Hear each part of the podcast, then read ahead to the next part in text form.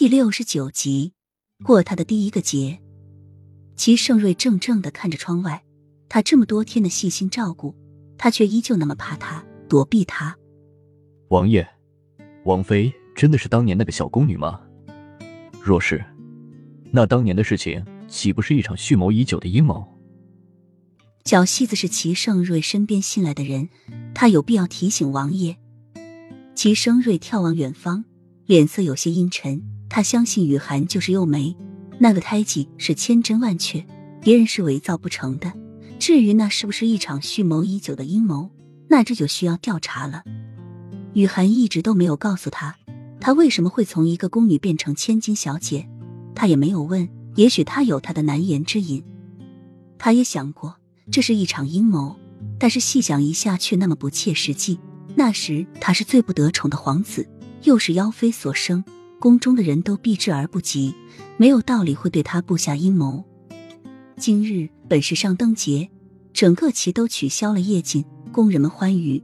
他今晚本准备和幼梅一起去观赏花灯，带她散散心，可惜他却不愿回府。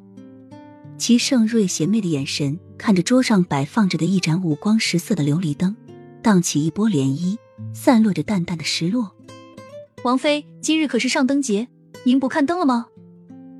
喜儿进来，有些疑惑的问：“他本以为王妃留在相府过夜是要出去观赏花灯，他连花灯都准备好了，却没想到王妃这么早就要睡觉了。”上灯节，雨涵落寞的眼神中闪过一丝光亮，再次看向窗外时，天色已经完全黑了，但是却是灯火通明，烟花绚烂的在夜空中绽放出多多迷人光亮，不禁让雨涵看痴了。